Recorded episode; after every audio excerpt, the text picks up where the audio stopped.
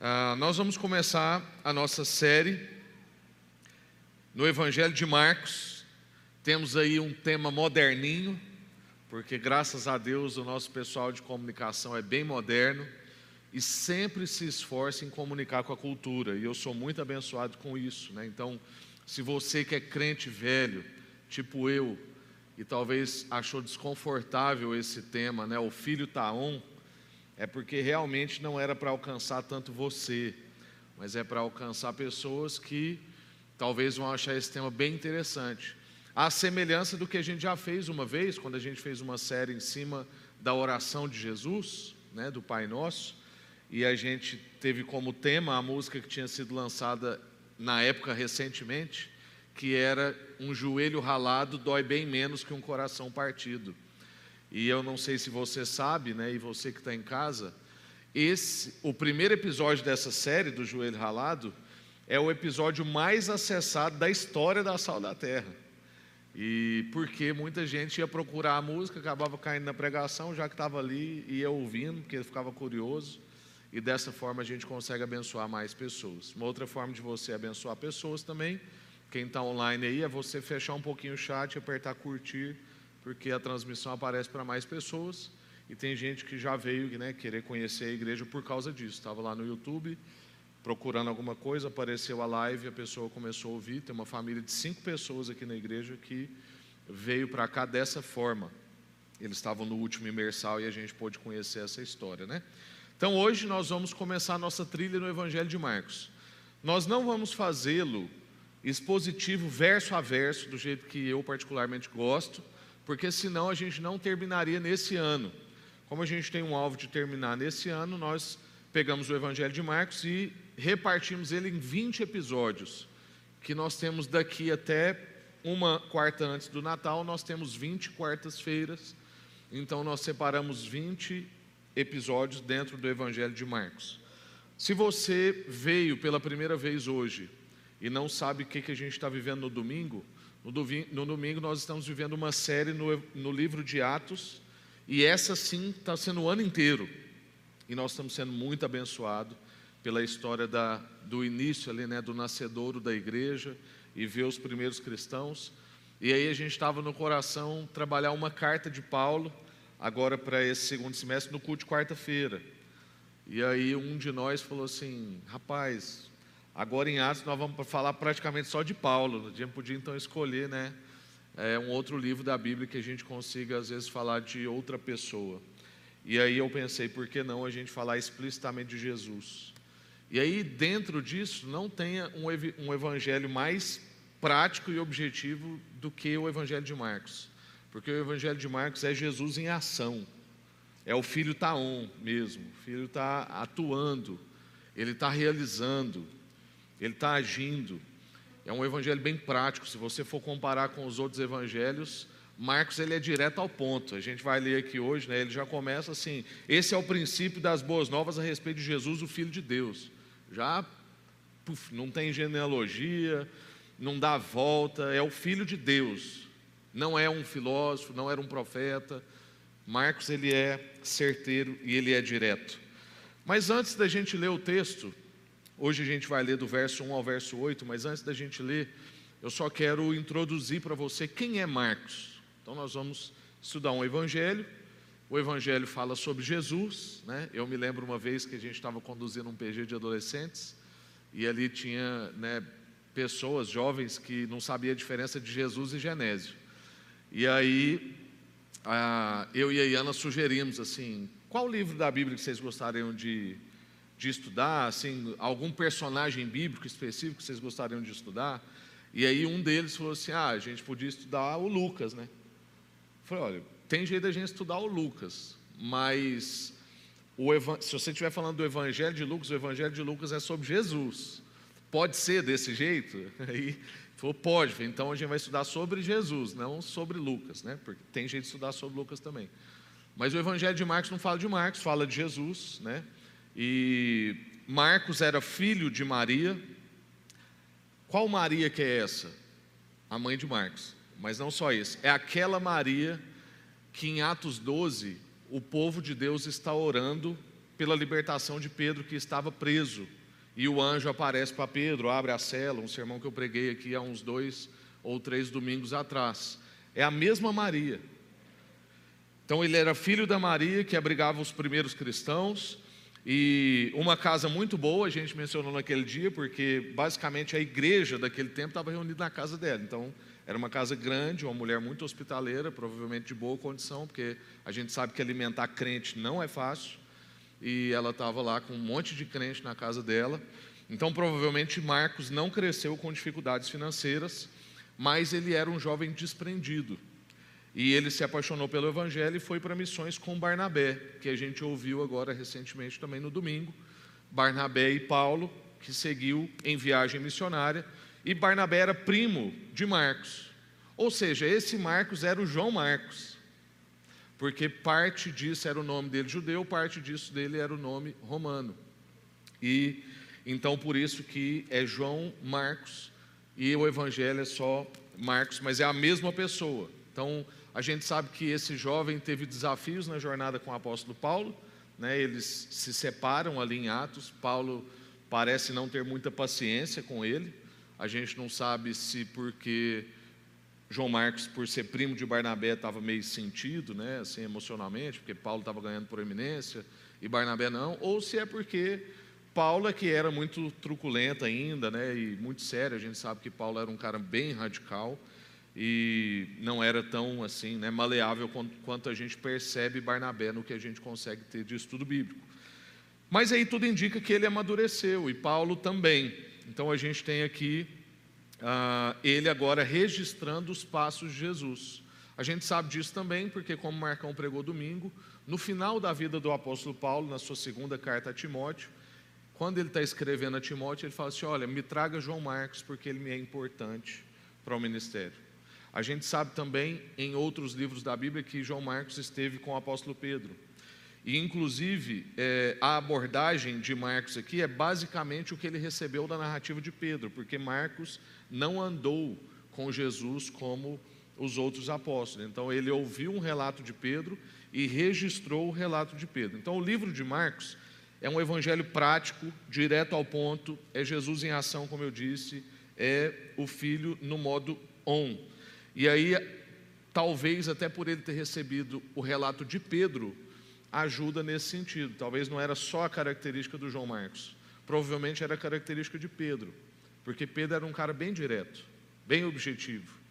Tanto que na sua carta ele vai falar que o apóstolo Paulo escreveu umas coisas difíceis de entender, mas que a gente tem que dar atenção. Ou seja, Pedro não era e nem queria ter a profundidade que o apóstolo Paulo tinha.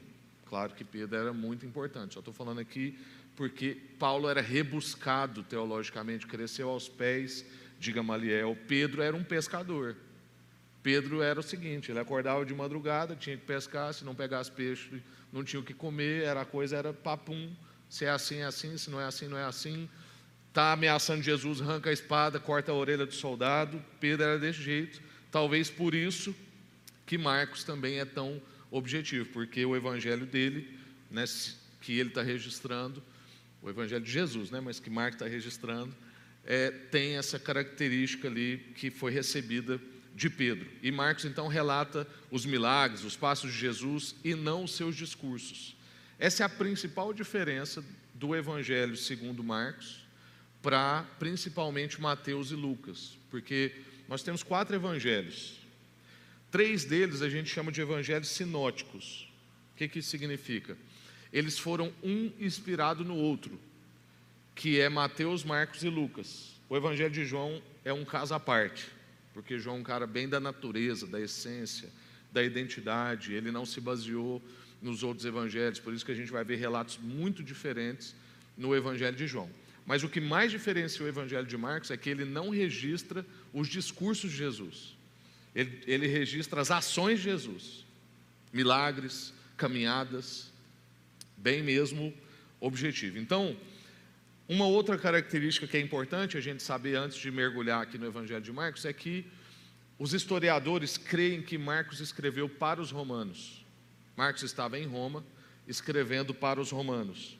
E o romano tinha um perfil executivo, pra, pragmático, objetivo. E por isso também que Marcos vai direto ao ponto. Por isso que já começa do jeito que eu falei. No, esse é o princípio do Evangelho de Jesus, o Filho de Deus. Já é sem rodeios. Porque os romanos não eram como os judeus, que gostavam de filosofar, de conversar, de argumentar. O romano era alguém bem objetivo. Então, Marcos é o primeiro evangelho escrito, essa é outra informação importante. E Mateus e Lucas fizeram os seus escritos com base no evangelho de Marcos. Então, Marcos sentou lá com Pedro, pegou as informações, escreveu, depois Lucas e Mateus se inspiraram.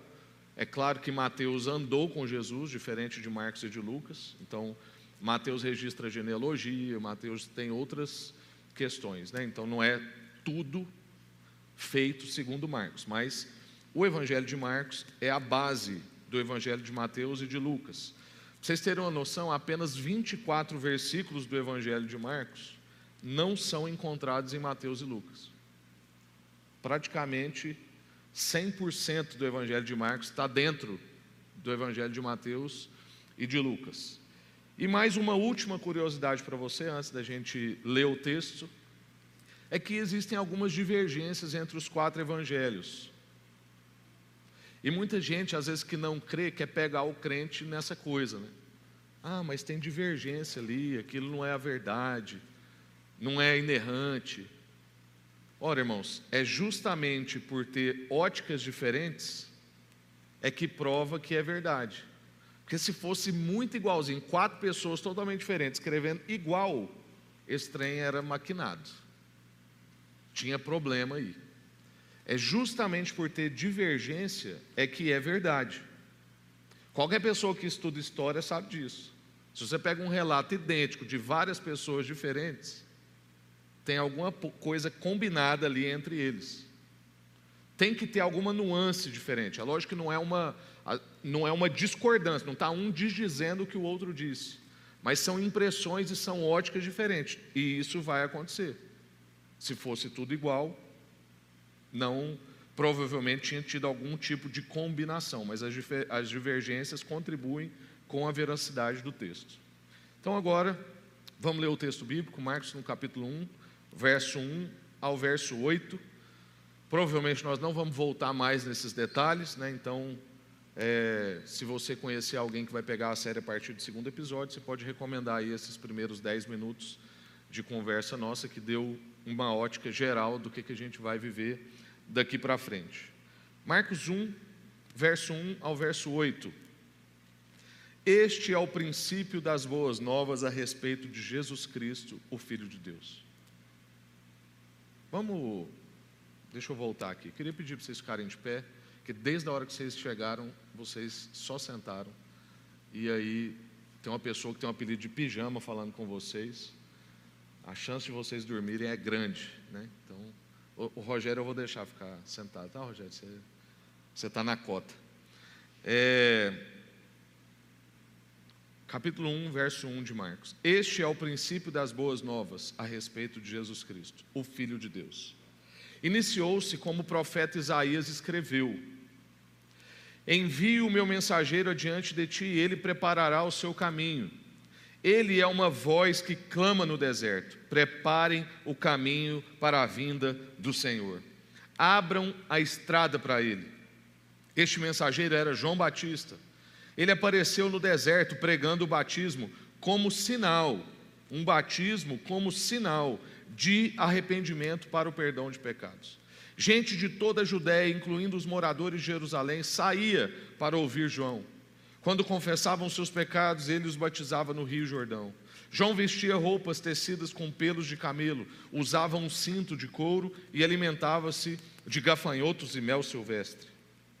João anunciava: depois de mim virá alguém mais poderoso que eu, alguém tão superior que eu não sou digno de me abaixar e desamarrar as sandálias, as correias das sandálias dos seus pés. Eu os batizo com água, mas aquele que vem depois de mim os batizará com o Espírito Santo. Amém. Vamos orar. Senhor, muito obrigado pela Sua palavra, pela riqueza que ela contém E obrigado porque, auxiliada pelo Espírito Santo, ela produz vida. São palavras de vida, são palavras de transformação, são palavras para a salvação. E a gente quer te agradecer por isso, te agradecer pelo privilégio de poder estudar um Evangelho, falar de Jesus explicitamente, por enquanto, no nosso país. Obrigado a Deus por esse privilégio da gente se encontrar, poder ter ar-condicionado, cadeira, luz e poder transmitir isso a Deus para quem está em casa com liberdade. Obrigado mesmo. Que o Senhor possa, ó Deus, fazer com que esse tempo não seja em vão, mas fazer com que seja dia de transformação, dia de salvação, dia, ó Deus, de avançar na caminhada com o Senhor, dia de te conhecer mais, porque em conhecendo mais a gente te ama mais. Revela-se a nós, ó Deus. Sem ti nada podemos fazer. Revela-se a nós em nome de Jesus. Amém. Amém. Pode sentar quem está aqui. Você que está em casa, não sei se você ficou de pé ou não, né? Pode sentar também. Eu gostaria de ver com vocês é, que o fato de o filho estar on revela para nós algumas necessidades. O fato do filho viver, dele não só ter morrido, mas dele ter ressuscitado, e nas, na caminhada no Evangelho de Marcos, da gente ver esse Jesus em ação, o fato dele ser isso, estar vivo e atuante, revela para nós algumas necessidades, eu gostaria de falar com, pelo, com você pelo menos três necessidades que a gente vê nesse texto. Do verso 1 ao verso 4, nós vamos ver a necessidade de um mensageiro. O Evangelho começa revelando para nós a necessidade de um mensageiro. Vai dizer que o princípio a respeito do, do Evangelho de Jesus é que ele é o Filho de Deus e que isso inicia-se lembrando uma memória, a memória de Isaías, que estava muitos anos antes de Jesus, profetizando que Jesus viria. Deus revela Jesus nas Escrituras todas. Se a gente tiver olhos para ver, nós conseguimos ver isso desde Gênesis. Vale a gente lembrar que lá no início de Gênesis, depois do pecado, Deus diz que viria, nascido do ventre de mulher, aquele que pisaria a cabeça da serpente. Em Gênesis já está anunciado que viria o Messias, o Salvador. Todos os profetas anunciam Jesus e toda a sua forma de vida e de morte. Isso também é outra evidência da inerrância das Escrituras e de que de fato nós estamos diante de um texto divino. Nós estamos de fato diante de evidências de que Deus age na história, conduz a história e que aquilo que ele propôs vai acontecer. Inclusive Jesus ser morto como foi, ser sepultado como foi, como a gente viu domingo. O profeta anunciava que, Jesus, que o Messias morreria e seria sepultado num túmulo de, de alguma pessoa rica. E isso aconteceu com Jesus, que não tinha recurso. Mas José de Arimateia, que tinha recurso, foi lá e várias pessoas creem que com a ajuda de Nicodemos bancou uma sepultura para Jesus, uma sepultura de rico. Evidências. Sabemos então a necessidade de um mensageiro anunciado pelo profeta Isaías. Envio adiante do meu filho, do Messias, alguém que vai fazer um caminho de abertura. Abram, abram a estrada para ele, é o que está dizendo no verso 3. Esse, aí agora no verso 4 é explícito. Esse mensageiro era João Batista, é o que está escrito aí. Ele apareceu no deserto, pregando o batismo como um sinal de arrependimento para o perdão de pecados. A necessidade de um mensageiro é a primeira necessidade que a gente percebe nesse texto. O apóstolo Paulo vai dizer em 1 Coríntios, no capítulo 21, que aprove a Deus salvar os crentes pela loucura da pregação. Texto que o senhor Justiniano abriu o culto de domingo de manhã aqui passado. Aprove a Deus salvar os crentes pela loucura da pregação. Isso reforça a necessidade de um mensageiro. Antes de João trazer essa mensagem, Deus estava em silêncio com o povo há 400 anos. Eu não sei se você sabia disso.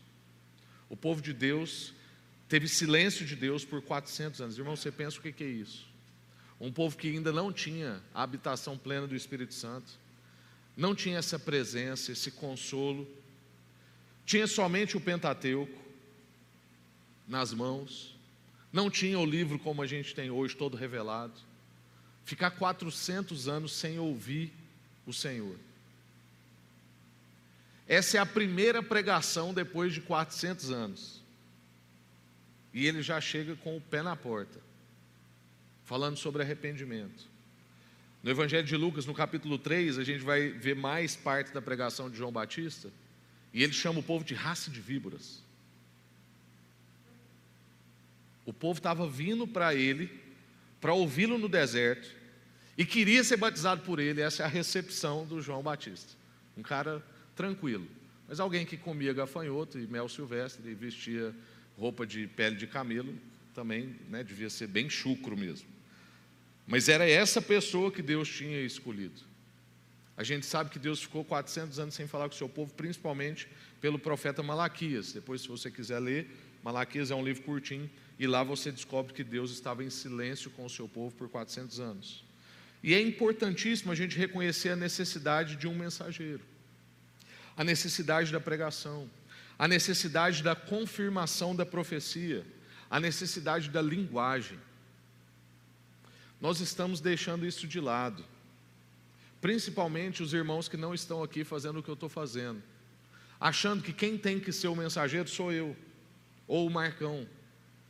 Mas quem é o mensageiro é todo aquele que conheceu o Senhor Jesus. Quando Jesus fez o seu último discurso, Mateus capítulo 28, ele deu uma ordem: vão por todo mundo e preguem o evangelho a toda criatura, ensinem, falem, vocês agora são os mensageiros, as mensageiras. Lá na Batista tem as mensageiras do rei. Nós somos os mensageiros e as mensageiras. Deus escolheu uma forma de se comunicar que é através da linguagem. Recentemente eu fiz um videozinho sobre isso. Você já parou para pensar nesse sentido? Que Deus podia se revelar de várias formas. Deus podia passar um filme para nós. Nós não somos melhor do que Deus. E demoramos esse tanto de tempo para criar tela, fazer vídeo, animação, colorido. Deus podia ter começado desse jeito. Ó, oh, gente, senta aí, vou passar um vídeo para vocês, cinco minutos, como é que funciona a vida, como é que é o mundo e tal mas ele escolheu num livro, com histórias, a partir da linguagem, usando pessoas que falam. E nós não lidamos bem com imagem. É só a gente lembrar, por exemplo, lá no Êxodo, quando Deus fez uma serpente virar bronze, uma serpente de bronze, e mandou o povo estender ela para ser uma referência, uma memória do que Deus é capaz de fazer que Deus é o Deus que cura, Deus é o Deus que é presente. Aí o que, que o povo fez? Passou um pouquinho de tempo, o povo começou a adorar a serpente de bronze. Deixou de lembrar que é Deus quem fez através da serpente de bronze e direcionou-se para a serpente de bronze, porque a gente tem problema com imagem. Logo depois a gente fez bezerro de ouro. E até hoje nós temos imagens por aí, porque a gente não sabe lidar com imagem. A gente idolatra a imagem, para ser mais específico. Não é só de outro tipo de igreja que eu estou falando que tem imagem. Estou falando da gente. Outro dia eu li um escritor que ele é, escrevendo uma ficção, ele falava assim que se marcianos viessem à Terra inspecionar a gente para ver como é que a gente vive, o primeiro reporte deles lá para a terra deles seria assim: eles têm um Deus aqui que exige bastante deles, que eles têm que pegar logo que eles acordam e é a última coisa que eles fazem antes de dormir. Porque a gente lida mal com imagem. E nós temos deixado a linguagem por causa da imagem. Ou imagem estética. Irmãos e irmãs que não findam nas plásticas, nas próteses, porque a gente não lida bem com imagem. A gente tende a idolatrar, a gente tende a depender. E Deus escolheu se revelar através de mensageiros e mensageiras, usando a linguagem. Assim como a gente vê os apóstolos dizendo diante das autoridades ali em Atos, que a gente já viu, nós também temos que dizer todos os dias: não podemos deixar de falar do que temos visto e ouvido. Mas aí surge uma pergunta para nós: o que você tem visto?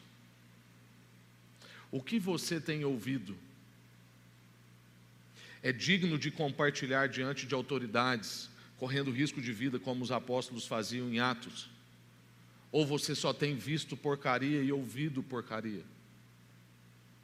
O que temos visto e o que temos ouvido?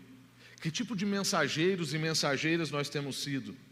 Como a gente já disse numa outra série, se você não for intencional com o seu tempo, se você não for um bom mordomo com a sua atenção, com o seu foco, se você não reconhecer a sua inconstância, o sistema já tem uma agenda pronta para você.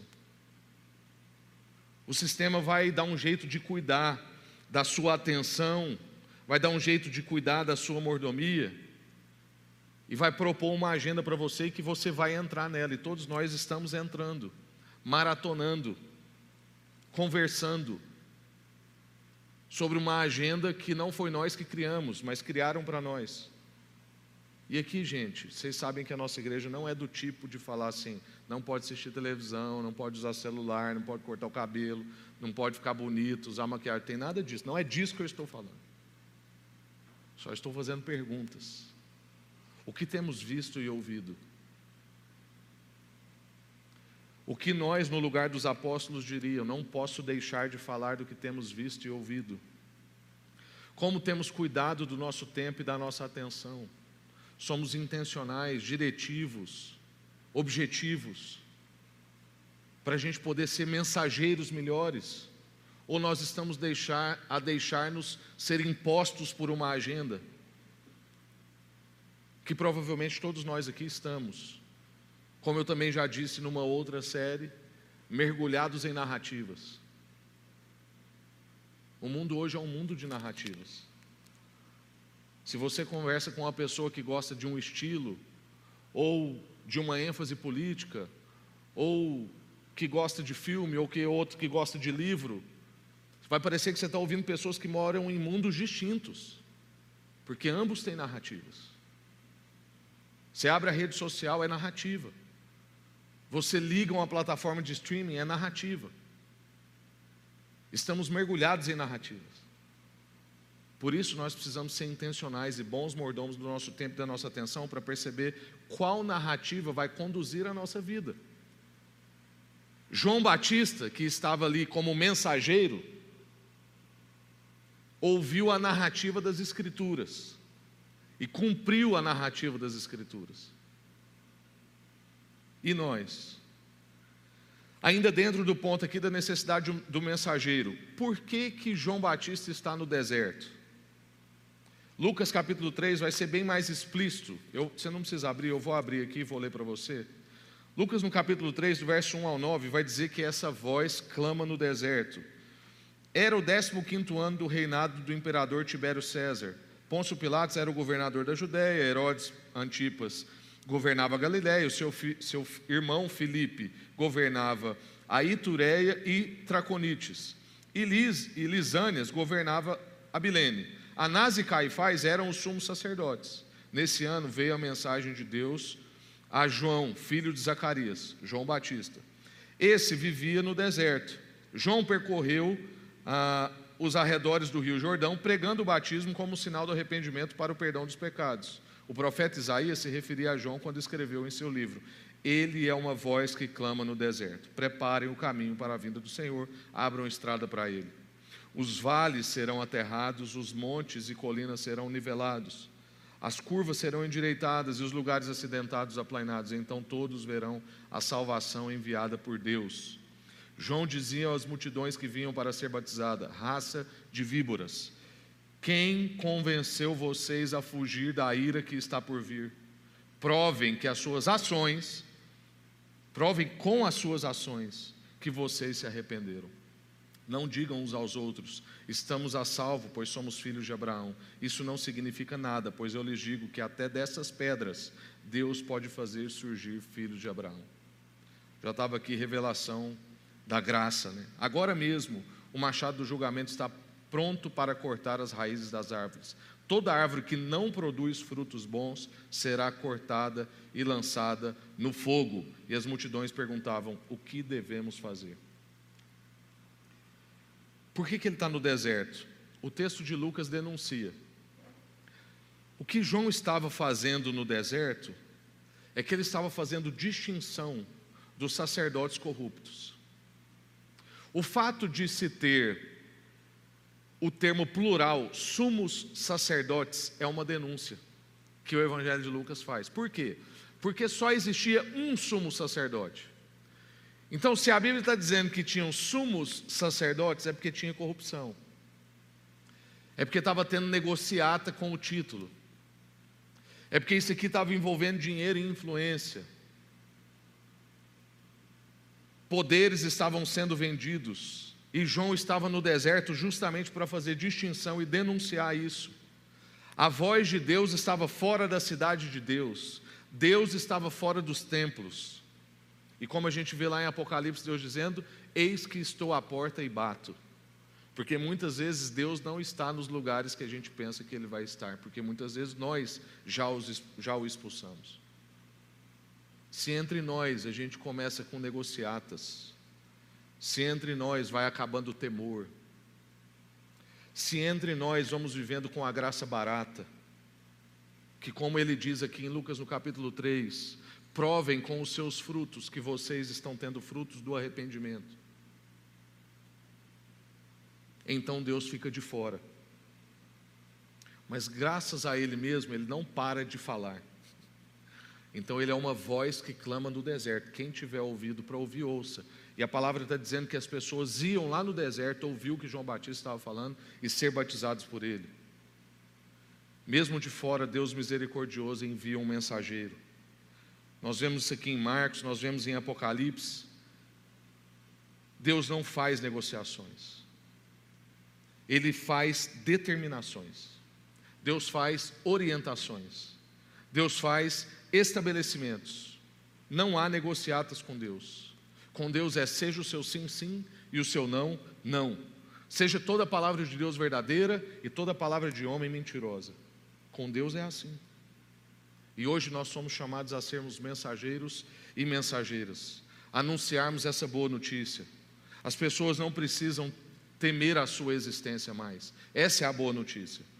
Existem respostas para as perguntas existenciais. De onde que eu vim, para onde que eu vou? Em Jesus nós temos senso de origem e senso de destino. Nós não estamos em um mundo que está como um caminhão desgovernado. Deus está conduzindo a história, Deus está cumprindo a sua palavra. Nós vemos isso dito no profeta, nós vemos isso em João Batista, e nós vemos isso em Jesus, com todo o desfecho da vida, da morte e da ressurreição dele. Vocês lembram, em Lucas no capítulo 24, quando Jesus encontra os discípulos a caminho de Emaús, e o que, que Jesus faz com eles, para que caia as escamas dos olhos deles, para além de repartir o pão, porque as escamas caem mesmo é quando Jesus reparte.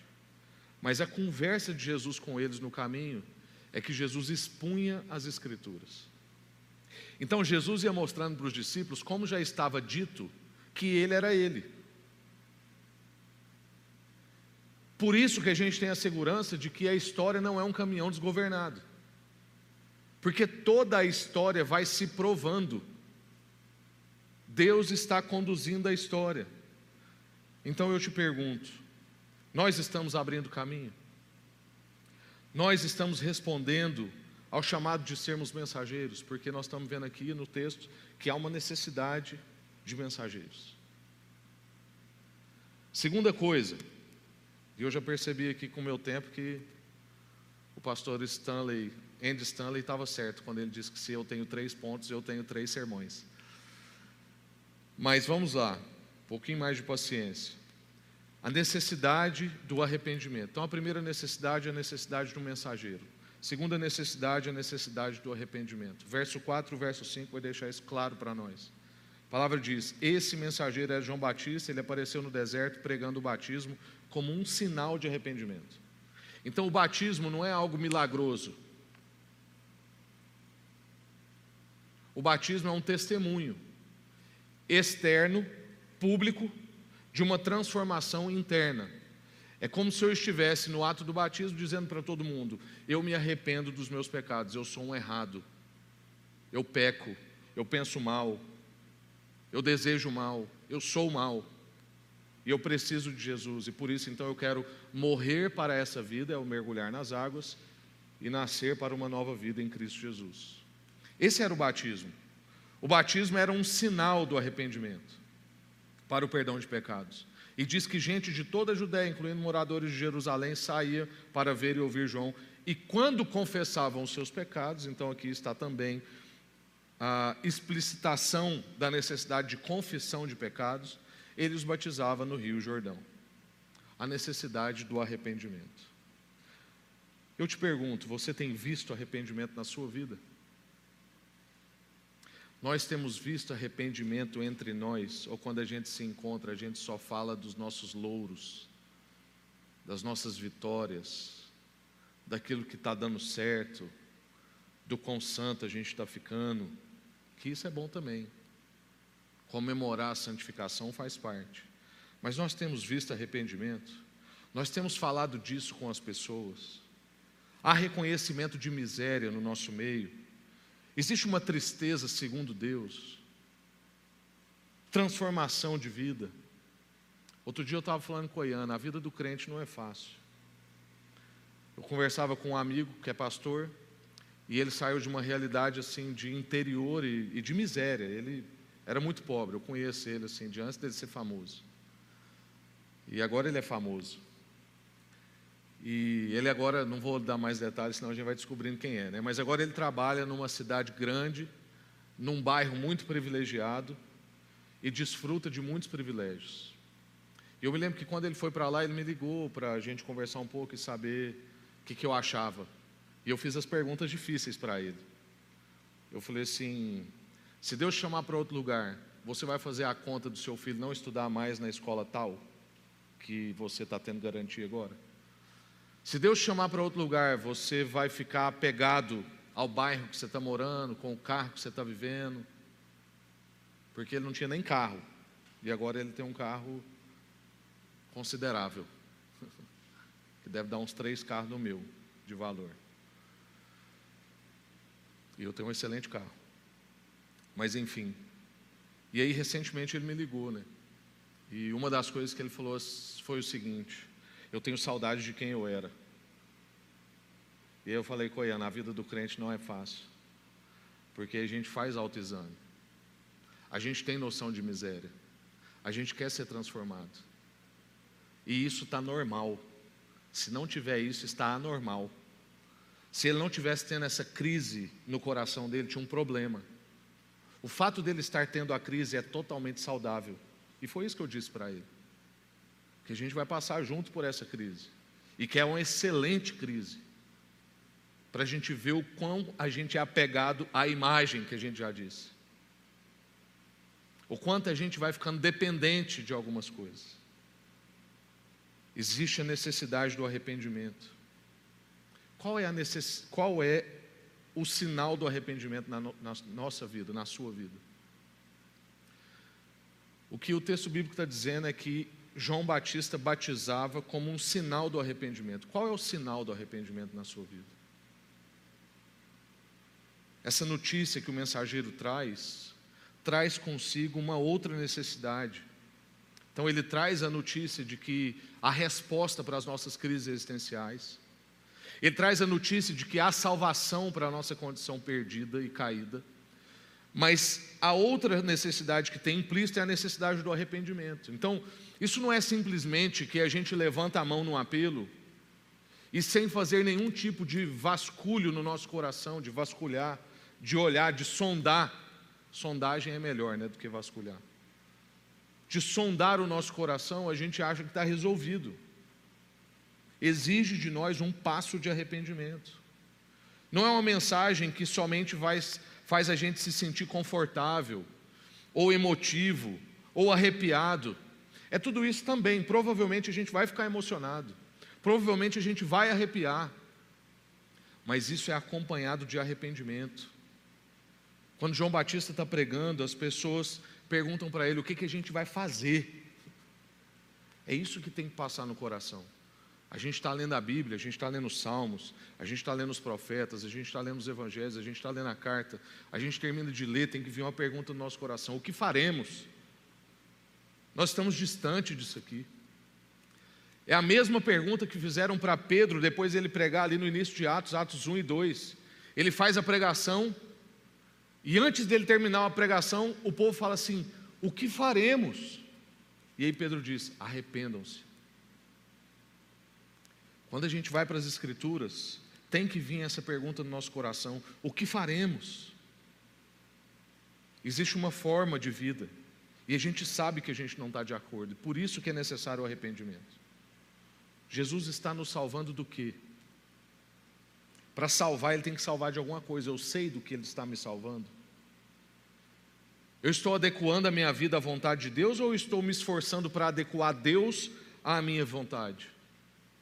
Porque parece que muitas vezes nós estamos nos esforçando mais para adequar Deus à minha vontade, aos meus desejos, às minhas preferências, aos meus sonhos, do que entregando os meus desejos, minhas vontades, os meus sonhos, para se adequarem à vontade de Deus. Um caminho muito mais excelente. Pensar nas coisas do alto, despir-se da roupa desse mundo e buscar qual é esse caminho mais elevado. Arrependimento tem frutos, é arrepender de verdade, não é ficar a vida toda no mesmo arrependimento, cometendo os mesmos erros. A vida cristã propõe fruto, propõe transformação, propõe perseverança. A graça recebe o pecador, a graça acolhe a pessoa. Mas a graça também nos educa a viver. O apóstolo Paulo vai dizer isso.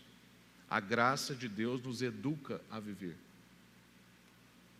Ela recebe, ela acolhe. Então é venha como estás. A palavra de Deus é assim. Mas não é continue como estás. Porque o efeito dessa salvação, que é o terceiro ponto, o efeito do Espírito Santo, é a necessidade do Espírito Santo, produz em nós frutos, que em Gálatas está conhecido como o fruto do Espírito.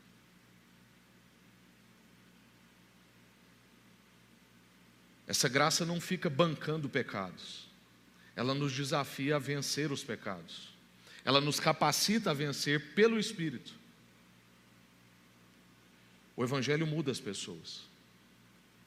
Ser redimido não é ter uma Bíblia, ir nas reuniões ou nascer numa casa crente. Ser redimido é a transformação da vida, é a mudança de rota. É por isso que a gente chama de conversão. Eu estava indo numa direção e eu fiz uma conversão, e agora eu vou em outra direção. Na sua vida tem sido claro a conversão? Do que você se arrepende? O que você confessa? Você confessa? Você tem reconhecido a necessidade de confissão, reconhecido as suas lutas e apresentado isso diante de Deus? Agora a pergunta mais difícil, porque com a gente mesmo é fácil. A pergunta mais difícil é: as pessoas perto de você têm visto frutos do seu arrependimento? Porque talvez eu pergunte para vocês e fale assim: não, eu tenho frutos de arrependimento. Ah, mas a pergunta mais dura é: a pessoa perto de mim vê frutos do meu arrependimento? Então eu acabei de falar ali na sala da secretaria coiana, e eu falei com ela num tom que não era adequado. E ela não deixou passar. Foi agora, há 40 minutos atrás. Ela falou assim: por que, que quando eu te falo determinada coisa você reage desse jeito? Eu falei assim: desculpa, eu estou errado, eu preciso melhorar, eu vou melhorar. A pessoa que está perto de você vê frutos do seu arrependimento. E a terceira necessidade eu não vou expor, porque senão o nosso horário realmente vai extrapolar muito. E a gente ainda quer participar da ceia. Mas é a necessidade do Espírito. E uma coisa é necessária dizer antes da gente concluir: é que só por causa do Espírito a gente é capacitado a responder à necessidade de mensageiro e a responder à necessidade do arrependimento. Porque é o Espírito quem produz em nós a capacitação de sermos mensageiros e mensageiras, e é o Espírito quem produz em nós o reconhecimento do arrependimento, do nosso pecado, da nossa miséria. Por isso, as três necessidades que estão explícitas no texto: a necessidade de um mensageiro, a necessidade do arrependimento e a necessidade do Espírito. João vai dizer: Eu batizei com água, mas virá aquele que batizará vocês com o Espírito. Somente com o Espírito nós podemos ter as nossas inclinações transformadas. Porque sem o Espírito, a nossa inclinação é sempre pecaminosa. Só que com o Espírito você não pode se desculpar naquele argumento assim, mas Jesus era Jesus, eu sou eu. Não, o que fazia de Jesus Jesus é que ele era o único que tinha o Espírito. Só que agora, inclusive ele diz isso na sua despedida, João 13, João 14, ele vai falar assim: é necessário que eu vá, porque se eu não for, o Espírito não vem. E quando o Espírito vier, vocês receberão a plenitude. Então, com a ajuda do Espírito, nós podemos nos despir da velha roupa e nos revestir da nova roupa. Nós podemos ter a nossa inclinação transformada. Então, eu tinha uma inclinação na minha juventude para pornografia. Eu desejava isso diariamente. E por causa da ação do Espírito, a minha inclinação foi transformada. De vez em quando ainda vem uma memória, um desejo que é o velho homem. Mas então a gente vai se revestindo do novo homem. E por isso eu preciso estar recebendo a mensagem do mensageiro diariamente. Por isso a pergunta lá da primeira necessidade: o que temos visto e ouvido? Porque se eu só vejo porcaria, e se eu só ouço porcaria, eu não vou ser um bom mensageiro. Mas se, pela ação do Espírito, eu vou tendo as minhas inclinações transformadas. Eu vejo e ouço aquilo que Deus tem feito e revelado. Então eu consigo ser um mensageiro, uma mensageira melhor. Que a gente possa buscar isso, avançar nisso e desejar isso com todo o nosso ser, desejar essas novas inclinações, desejar a manifestação e a revelação do fruto do Espírito, desejar arrependimento genuíno, que as pessoas perto de nós vejam o fruto do nosso arrependimento. Amém? Eu quero orar com você em cima dessa mensagem para a gente poder avançar para a ceia. Senhor, muito obrigado por essa palavra. Nós vimos aqui necessidades, Deus. E necessidade é necessidade, necessidade não é gosto, necessidade não é uma coisa de quando dá. Necessidade é igual beber água, é igual comer, é igual dormir, a gente precisa. E o Senhor revelou para nós aqui três necessidades: a necessidade da mensagem, da linguagem, do mensageiro, da gente ver e ouvir a Sua palavra. Nós queremos responder a essa necessidade. O Senhor mostrou para nós a necessidade do arrependimento, a necessidade da gente baixar a bola, a necessidade, ó Deus, da gente não continuar nos mesmos pecados nos mesmos arrependimentos, de não abusar da graça do Senhor que nos recebe. A graça é inclusiva mesmo, Deus, mas ela também nos educa a viver. Nós queremos essa necessidade da nossa vida todo dia, necessidade do arrependimento. E a necessidade do Espírito, Deus, porque sem o Espírito, as nossas inclinações não vão ser transformadas. Sem o Espírito não há mudança de vida. Sem espírito não dá para a gente ser mensageiro, sem espírito a gente não vai ter o arrependimento adequado. Portanto, ó Deus, vem e batiza-nos no Espírito Santo, em nome de Jesus. Carecemos do Senhor, Pai. Como Jesus disse: sem mim nada podeis fazer. Precisamos do Senhor. Queremos uma vida de santificação. Queremos, ó Deus, fazer distinção. Queremos ser como João Batista, que foi para o deserto para fazer distinção Deus revela no coração de cada irmão e cada irmã aqui o que, que eles vão mudar na vida para fazer distinção. É diminuir o acúmulo de coisas, é diminuir o tempo nas telas, é abandonar, ó Deus, pecados de estimação, é matar a mentira, é matar o vício, é fazer reconciliação é pedir perdão. Oh Deus, que a ação do Espírito no nosso meio produza as transformações. Nós estamos cansados, Pai, da mesmice. Nós estamos cansados, ó Deus, de ver pessoas cansadas enquanto a gente está expondo a palavra. Nós estamos cansados de ficar cansados com a Sua palavra, Deus. Aviva a nossa vida. A necessidade do Espírito, Pai. Nós temos necessidade do Espírito. Com ela, ó Deus, traz a necessidade do arrependimento e traz a necessidade da mensagem. Que a gente possa debruçar em conhecer essa palavra, em buscar a vontade do Senhor para a nossa vida. Em nome de Jesus.